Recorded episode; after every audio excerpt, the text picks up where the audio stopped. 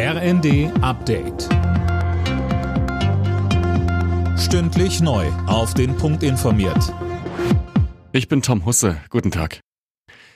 Quer durch Deutschland wird heute wieder gegen Rechtsextremismus und die AfD demonstriert. Zum Beispiel in Frankfurt erwarten die Veranstalter mehrere Zehntausend Menschen. Anne Brauer.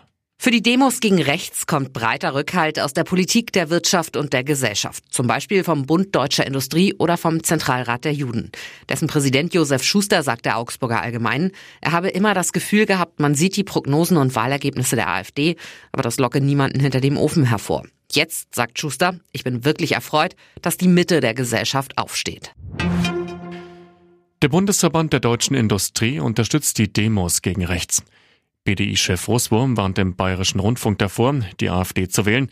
Er betont, wir als Land müssen und wollen Weltoffenheit ausstrahlen. Die Mitglieder der rechtsgerichteten Werteunion entscheiden heute, ob sie eine neue Partei gründen.